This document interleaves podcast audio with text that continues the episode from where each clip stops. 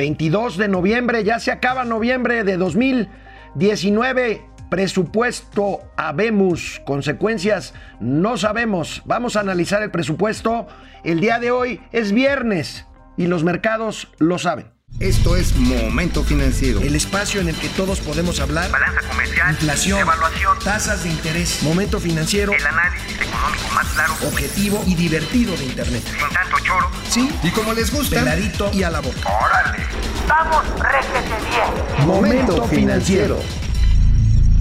Esta madrugada, esta madrugada eh, fue aprobado el presupuesto de egresos de la Federación para el año 2020, después de una, pues no tan larga sesión, la verdad es que pasó fast track, eh, ahorita vamos a hablar de la sede, pero bueno, esto pasó hace un rato en la madrugada de este viernes para aprobar el presupuesto. Miren, eh, estamos eh, como ayer, como ayer lo anticipábamos, eh, la sesión de la Cámara de Diputados se trasladó a Santa Fe. Fue finalmente en el centro Santa Fe, en donde los diputados de Morena y sus aliados, el Verde, el Partido del Trabajo, el Partido Encuentro Social, aprobaron, aprobaron el presupuesto por 300 eh, por 300 votos a favor, 300. Ahorita vamos a ver, ¿por qué no?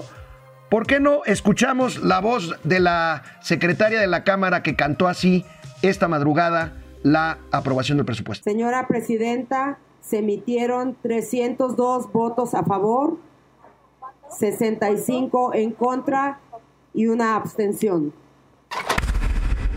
Bueno, pues eh, ayer como ahori- ahorita analizamos en qué las generalidades de este presupuesto, pero ayer les decíamos y les adelantábamos aquí en Momento Financiero cómo los diputados de Morena se concentraron en el Hotel Fiesta Americana, también la prensa, y de ahí se los llevaron en camioncitos a lo que era el secreto mejor guardado, que resultó ser el Centro de Exposiciones Santa Fe. Pero hay un video, la verdad, muy simpático de lo que ocurrió en el camioncito de los morenistas. Vamos a ver.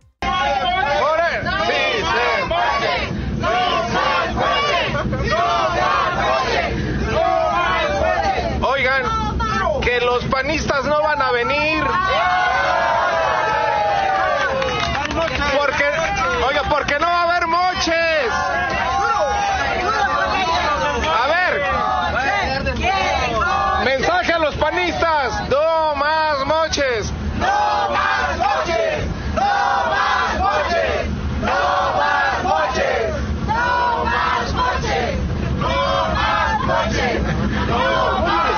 van a quedar con las ganas. Aunque sea, vamos a trabajar por el país, ¿eh? No dinero, porque no va a haber moches. Presupuesto para, presupuesto para el pueblo o no? Presupuesto por el pueblo, México para adelante. Primero, primero, ¿quién en el presupuesto? Eso. Seguimos haciendo historia. ¿Cómo lo ve a Oaxaca? Alfonso, ¿ya está el dictamen? unas comas todavía. Todavía. Tatiana. Unas comas todavía.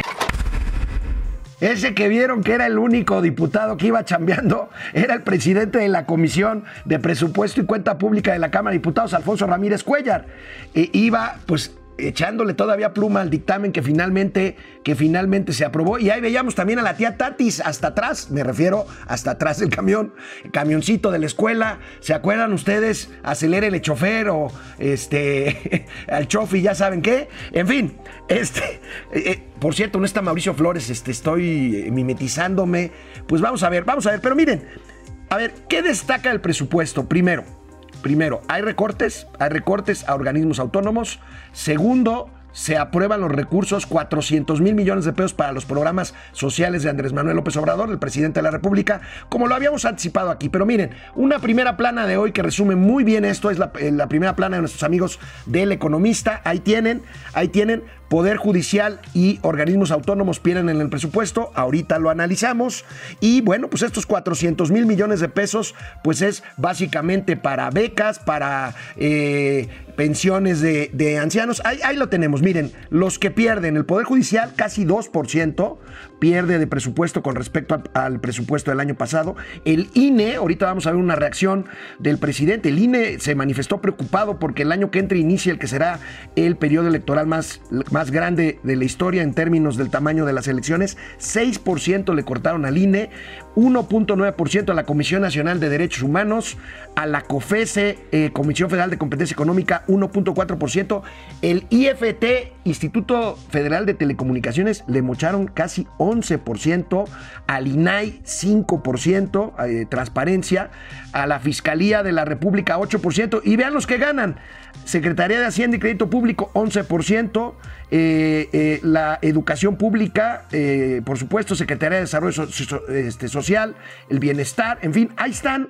Ahí están fundamentalmente del lado derecho, amigos y amigas de Momento Financiero, pues los 400 mil millones de pesos que se privilegian para becas, para eh, los eh, eh, pensiones de, de los viejitos, de las personas de la tercera edad y este pues los, los proyectos también insignia del presidente de la, de la República. El presidente justamente hoy en la mañana destaca, destaca el énfasis de su presupuesto. Así lo dijo. se aprobó el presupuesto para el 2020. En lo general, en lo particular. Y eh, se garantizó el que haya presupuesto para el desarrollo, que haya presupuesto suficiente como nunca para el bienestar del pueblo. Sí, la verdad es que sí, como nunca, el presidente siempre lo dijo, lo está cumpliendo, sus programas de transferencias sociales directas, que ocasionó que se recortaran otros rubros, pero bueno, el presidente no ha dicho mentiras, el presidente está haciendo lo que prometió, lo que dijo que iba a hacer, y también, también por ahí habló de que también se presupuestaron sus proyectos insignia. Vamos a ver. Se tiene presupuesto para el aeropuerto de Santa Lucía, se tiene presupuesto para el proyecto del Istmo, se tiene presupuesto para el tren Maya, se tiene presupuesto para el mantenimiento de las carreteras, para continuar con la construcción de caminos rurales que son importantes, tanto los caminos de mano de obra que se están haciendo en Oaxaca como otros caminos en distintas regiones. Me llama la atención que no mencionara a la refinería de Dos Bocas, aunque el presupuesto de Pemex eh, obtiene un incremento importante porque pues el presidente le está apostando. No me parece una buena idea porque Pemex ya hemos hablado de la situación de la empresa.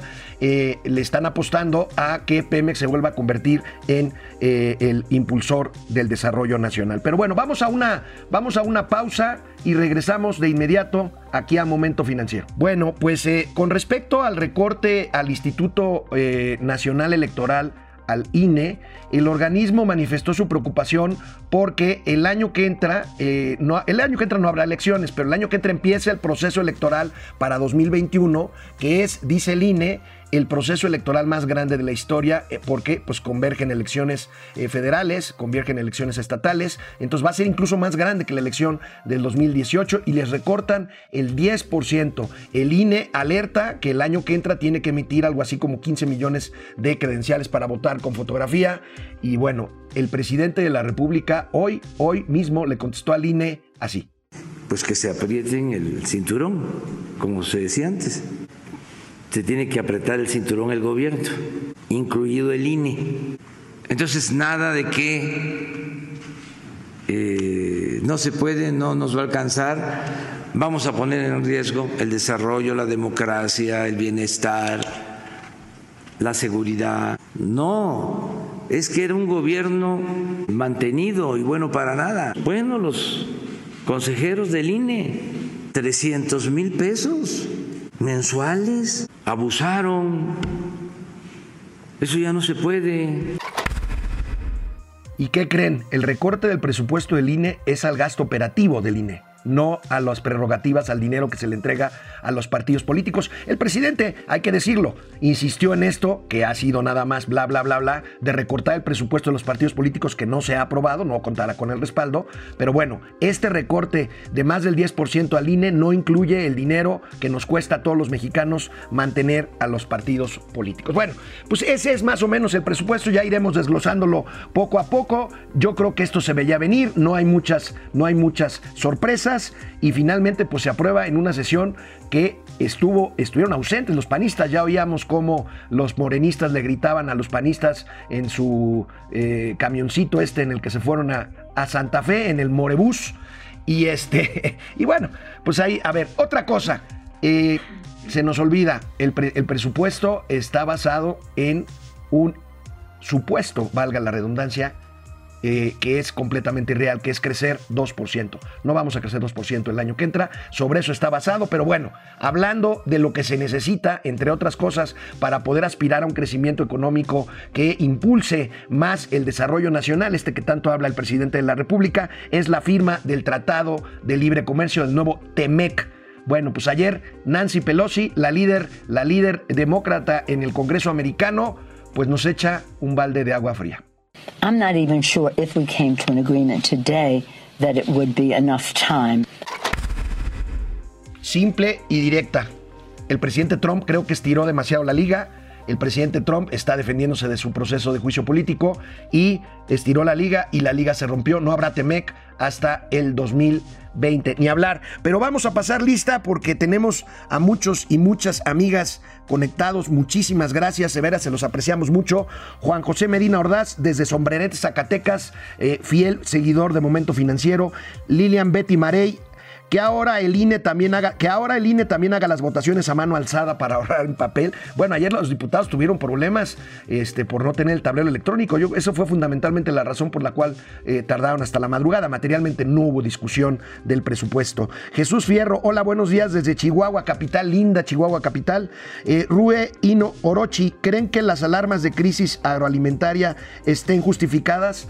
Están justificadas. El campo mexicano eh, y no todo el campo mexicano. Es que miren, Acuérdense, aquí el presidente privilegia y no está mal a las partes más pobres del campo mexicano. Está perfecto. Lo que pasa es que se le quitan recortes a ese campo industrializado del centro y del norte del país que produce y produce mucho, gran parte del Producto Interno Bruto. Ahí es donde está el problema eh, con el eh, presupuesto. ¿Creen que las... Ya está. Julia, Julia León, buenos días. No te dejamos solo. Gracias, Julia. Gracias. mi amigo Mauricio Flores este, se fue no sé a dónde, pero pues él sí me dejó solo. A sombrerete se fue con Juan José Medina. Este, Félix Reyes Garcilaso, buenos días, buenos días, Alex. Hola, Félix. Eh, Cardeña, JC, dan risa a estos diputados cuando se están dispuestos a robarse una elección del presidente de la CNDH. Sí, eso, híjole, bueno, esos no fueron los diputados, fueron los senadores, pero bueno, la credibilidad del Poder Legislativo está, está, créanme, bastante bajo nivel. Jorge Larrea, no es simpático el video del camión, es vergonzoso. Bueno, no me regañes, este, estuvo divertido. Este, Lilian Betty Marney, ¿no les da pena actuar como idiotas? Híjole, bueno, pues ahí está. creo, que, creo que tuvo relevancia el video que acabamos de pasar. Adolfo Mena, como siempre en Morena, siempre es en lo oscurito. Eh, corruptos, deshonestos y otra palabra que no puedo mencionar aquí. Si estuviera Mauricio Flores seguramente lo haría. Juan Munguía, señor, buenos días. ¿Es legal que se promulguen leyes fuera de recintos oficiales? Buena pregunta. Se tuvo que declarar oficialmente como recinto legislativo, cosa que sucedió ayer con la mayoría, con la mayoría, con la mayoría panista. Bueno, eh, muchos, muchos comentarios. Ahorita vuelvo a ellos. Eh, vamos a ver. Eh, fíjense que Standard Poor's, esta, esta calificadora, eh, de las tres principales calificadoras advierte un riesgo para México. ¿Recuerdan lo que es la calificación de los bonos? Es simplemente eh, el grado de riesgo que tienen de que los países cumplan o no con sus compromisos. Y en la medida en que sean más seguros, pues las tasas de interés que pagan los países, en este caso México, pues son menores. O sea, es algo que sí nos concierne a todos. Bueno, la calificadora Standard Poor's hace una advertencia de que la calificación de México puede bajar, puede bajar si es que continúa el bajo crecimiento como hasta ahorita el crecimiento cero. Vamos a ver esta tabla del economista, muy interesante, muy interesante porque, miren, cada calificadora tiene sus niveles, pero eh, su, forma de, asignar calificaciones. Por ejemplo, Standard Poor's nos tiene ahorita en México con triple B más. Esto significa que está tres niveles arriba del grado de inversión. Hemos hablado aquí de que si perdemos el grado de inversión, pues básicamente nos lleva la fregada porque entonces ya nadie nos quiere prestar y si nos prestan, nos prestan a tasas muy, muy, muy altas. Standard Poor's tiene triple B más, tres niveles todavía arriba del grado de inversión, con perspectiva negativa, y será por ahí de marzo a abril cuando revise esta calificación. Y bueno, pues la razón del riesgo, dice Standard Poor's, es el bajo crecimiento y la debilidad y la debilidad en, eh, en finanzas públicas. Moody's A3, cuatro niveles arriba del grado de inversión, con perspectiva negativa, todavía hay colchón, y Fitch Ratings triple B, que es dos niveles arriba del grado de inversión. Vamos a ver, eh, según BBVA, según BBVA, no hay riesgo, no hay riesgo de que perdamos el grado de inversión, pero ahí están las advertencias, ahí están, eh, ahora sí que como en el béisbol, un elevado largo y profundo, ahí está en la franja de advertencia. Vamos a ver, vamos a ver qué es lo que pasa con estas calificadoras. Eh, ahí está la alerta, hay que atenderla, hay que hacer las cosas bien y hay que procurar el crecimiento económico. Pero vamos a una pausa breve y regresamos aquí a Momento Financiero. Me encuentro hoy eh, en el periódico, en el periódico Reforma, con una nota muy interesante de un sector, de una industria en la que se habla poco y en la que México es o era potencia, el turismo, pero el turismo de convenciones, el turismo de reuniones. ¿A qué me refiero? Pues cuando las empresas hacen congresos, hacen convenciones, hacen viajes de incentivos, eh, en fin. Bueno, pues esta nota interesante de reforma habla de esta industria que se ha caído el último año, pues nada más y nada menos, 15, 15 15%. Veamos el cuadro de lo que representa esto de convenciones, congresos y viajes de incentivos. Ahí lo tenemos. Esta industria vale alrededor de 25 mil millones de dólares en México, es decir, 17% del Producto Interno Bruto y esto se ha caído el último año 15%. Ahí tenemos corporativos, exposiciones, congresos, incentivos. Bueno, pues una de las razones por las cuales esto se ha caído pues es la austeridad republicana que hoy no nos acompaña. Se fue de fin de semana de luna de miel con Mauricio Flores y este, esta austeridad republicana pues gran parte de los viajes, congresos y convenciones eran del gobierno que ya no las hacen ya no las hacen por esto de la austeridad, pero bueno, pues aquí está como unas decisiones afectan, afectan otras. Bueno, el día de hoy, el día de hoy el INEGI da a conocer el índice de precios al consumidor, no es otra cosa que la inflación, y bueno, la inflación se mantiene, se mantiene bajo control. Crece un poquito, 0.6% en la, en la última quincena, en la primera quincena de noviembre, pero se mantiene en el rango de la meta del Banco de México, que es 3%. 3% analizada. Vemos la gráfica que siempre, la tabla que siempre analizamos aquí, Mauricio Flores y un servidor. Ahí tenemos, si vemos a la mitad de la tabla, de la mitad del lado derecho, 2019 es la variación anual, 3.1% está en rango. Ahí, pues yo podría decir la, la inflación subyacente, que es eh, la más estable, está controlada y la noche subyacente ha bajado. Eso yo creo que va a permitir, aquí nos preguntábamos Mauricio Flores y yo, si y esto iba a afectar, la no subyacente estaba un poquito elevada en la quincena anterior. Eh, eh, esto, pues yo creo que eh, augura que en el próximo mes de diciembre el Banco de México baje nuevamente un cuarto punto, de punto porcentual el, la, tasa, la tasa de interés que se paga en México, la tasa de referencia. Ahí está, pues está el Banco de México, está bajo control la inflación. Bueno, vamos a ver quién más, quién más está conectando. Lilian Betty Marey, eh, que ahora el INE, ah, las votaciones a mano alzada, Lilian, muchas gracias. Este, Carlos Ramírez, hola Carlos, cada día está más canijo con estos personajes que, solo quieren destruir al país. Gracias, Carlos. Julio Michelena Ayala, saludos desde Guadalajara, buen programa. Una pena que ya no estará el programa de Cayo, donde ustedes están todos los lunes. Cayo deja Radio Fórmula, pero ya, ya, ya nos comentará sus planes, sus planes futuros. Y si nos invita, ahí estaremos en Momento Financiero con Cayo. Si nos invita, con mucho gusto. Lilian Betty Marey, están monopolizando al país y no hacemos nada.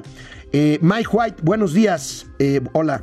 Pepe González, excelente programa, siempre trato de verlo en algún momento del día. Muchas gracias. Ojalá puedan compartir el link de información que proporcionó Mauricio el miércoles con respecto a la inversión extranjera, así como las gráficas de los recortes de presupuesto que se dieron ese mismo día. Está ya en Twitter, vamos a subir otro post y con mucho gusto se lo hacemos llegar. Bueno, hablando del Banco de México, hablando del Banco de México, eh, cumple en estos eh, días, eh, está celebrando sus 25 años de autonomía, no es cosa menor, es un tema muy importante. Y precisamente hoy, hoy lleva a cabo un seminario, un seminario en el marco de esta celebración para discutir justamente la importancia de la autonomía del Banco del Banco de México. Yo creo que es un garante de la estabilidad del Estado mexicano. Ahorita que se está discutiendo si se perdió autonomía en la Comisión Nacional de Derechos Humanos, eh, de si quieren tomar por asalto el Poder Judicial, ya hay una terna de tres mujeres para encabezar, para ocupar la posición vacante que dejó el ministro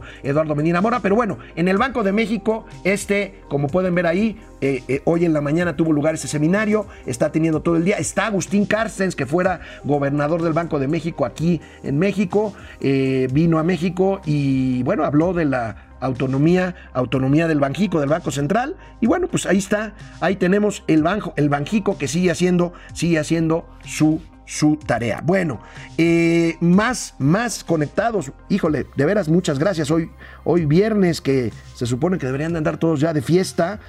Eh, Ru Ino Orochi, ahora que los demócratas solo quieren la integración de América del Norte, de los dientes para afuera. Mira, es un buen comentario, Ru. Eh, aquí el asunto es que todo está contaminado por la beligerancia del presidente Trump, por el juicio de impeachment que se sigue en su contra. Los demócratas no quieren darle el pretexto de que están bloqueando el Tratado de Libre Comercio para fregar más a Donald Trump, pero yo creo que, insisto, Donald Trump estiró de más la liga, exigiendo, presionando a eh, los demócratas para que aprobaran el TEMEC. Por ahí decían que México le convenía no aprobarlo, no es cierto, ya lo hemos hablado aquí. México está esperando esto como una señal para tratar de impulsar su alicaída economía nacional. Edna García, saludos. Hola Edna. Eh, Angélica Virgen Magaña, hola, ¿qué tal? Saludos, saludos Angélica, muchas gracias, muchas gracias a todos. Muchas mujeres, por cierto, me da mucho gusto hablando de eso. Pues una noticia bien, bien interesante. Recuerden ustedes, eh, uno de los periódicos eh, financieros más influyentes del mundo es el Financial Times, que se edita diariamente en la ciudad de Londres, en el Reino Unido. Este, junto con el Wall Street Journal de Nueva York, son los principales medios de finanzas, economía y negocios del mundo. Bueno, por primera vez, por primera vez en la historia, el Financial Times tendrá a una mujer como editora en jefe. Se trata de Rula Khalaf ahí la tienen, pues es una buena noticia en temas de equidad, en temas de equidad de género. Y este, y bueno, pues felicidades a Rula Khalaf. El Financial Times, como les digo, como les digo, es un influyente periódico que por cierto, que por cierto ha señalado, que por cierto ha señalado eh, pues las inconsistencias en las decisiones que ha tomado el presidente Andrés Manuel López Obrador y que tiene y que tiene el, eh, el crecimiento pues en niveles de cero. Yo creo que el, año pasado, el año, el año próximo, el año próximo, yo creo que pues no creceremos, si bien nos va arriba, arriba del 1, del 1%. Vamos a ver quién más se conecta por aquí. Eh, Hugo Samarripa, los de Morena piden el 30% del valor de lo que entrega como ayuda. Hay video. Sí, hay un video por ahí circulando. Bueno, este, ya ven que en el camión decían que ya no había moches y no sé qué. Bueno, miren, la verdad es que hay una gran división en Morena. Se quejan de que no los pelan, se quejan de que no tienen que llevarle a sus representados. En este caso, todo lo está entregando directamente en cuanto a recursos el presidente de la República. Y bueno, los diputados necesitan llevar algo de resultados porque acuérdense, esta legislatura es la primera que se va a poder reelegir. Todos los diputados quieren llevarle algo a cambio para ofrecer y lograr la reelección. Bueno, en fin, amigos, es fin de semana descansen, diviértanse con moderación. El lunes nos veremos aquí con Mauricio Flores en Momento Financiero, Economía, Negocios y Finanzas para que todo el mundo las entendamos. Buen fin de semana. Vamos, réjete bien. Momento Financiero.